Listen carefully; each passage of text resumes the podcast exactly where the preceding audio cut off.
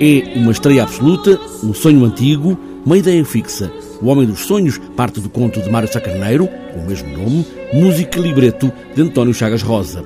Catarina Molder é o Homem dos Sonhos, alter ego, personagem de um café de Paris, no início do século XX. A voz soprano é homem e mulher, é o Homem dos Sonhos a dominar os sonhos.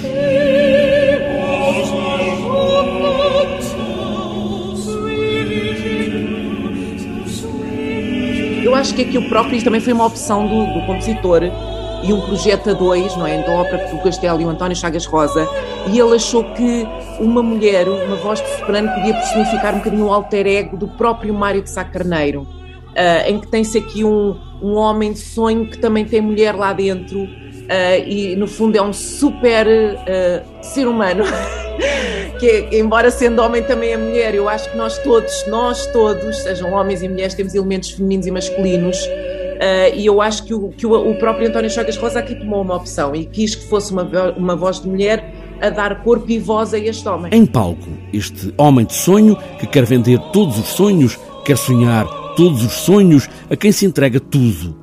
Aquela figura, cavalheiro, entra neste café dos anos 20 do século passado para vender todas as fantasias. Teria sido o próprio Mário de Sá Carneiro. Uh, aqui fica um bocadinho em aberto. Uh, e esse homem convence o narrador que conseguiu ultrapassar a barreira do sonho e ultrapassar a fastidiosa rotina da vida.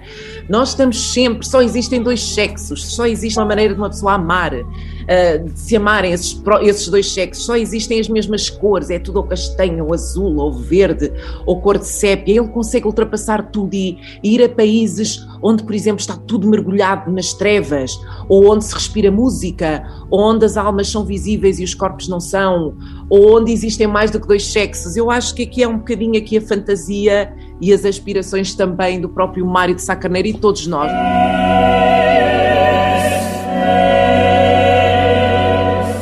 Esta é uma ópera de sete cenas com aquela linha fina entre o ser humano e a loucura.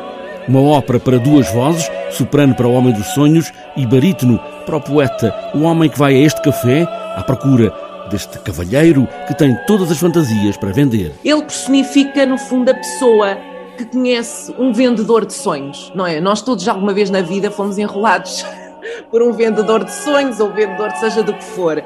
Ele é completamente enrolado, é uma pessoa em busca de si própria, em busca de, de se ultrapassar. Ou... E de facto, aquele homem traz-lhe uma, uma uma percepção da vida que ele nunca teve e que depois o destrói no final. Eu não vou contar mais, tem que, tem que ir ver para ir ver o final.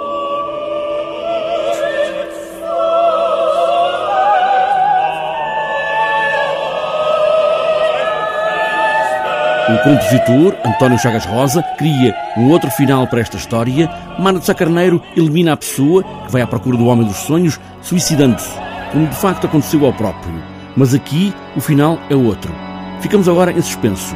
Aqui não poderemos saber, é o poder do palco e da plateia a chamar-nos.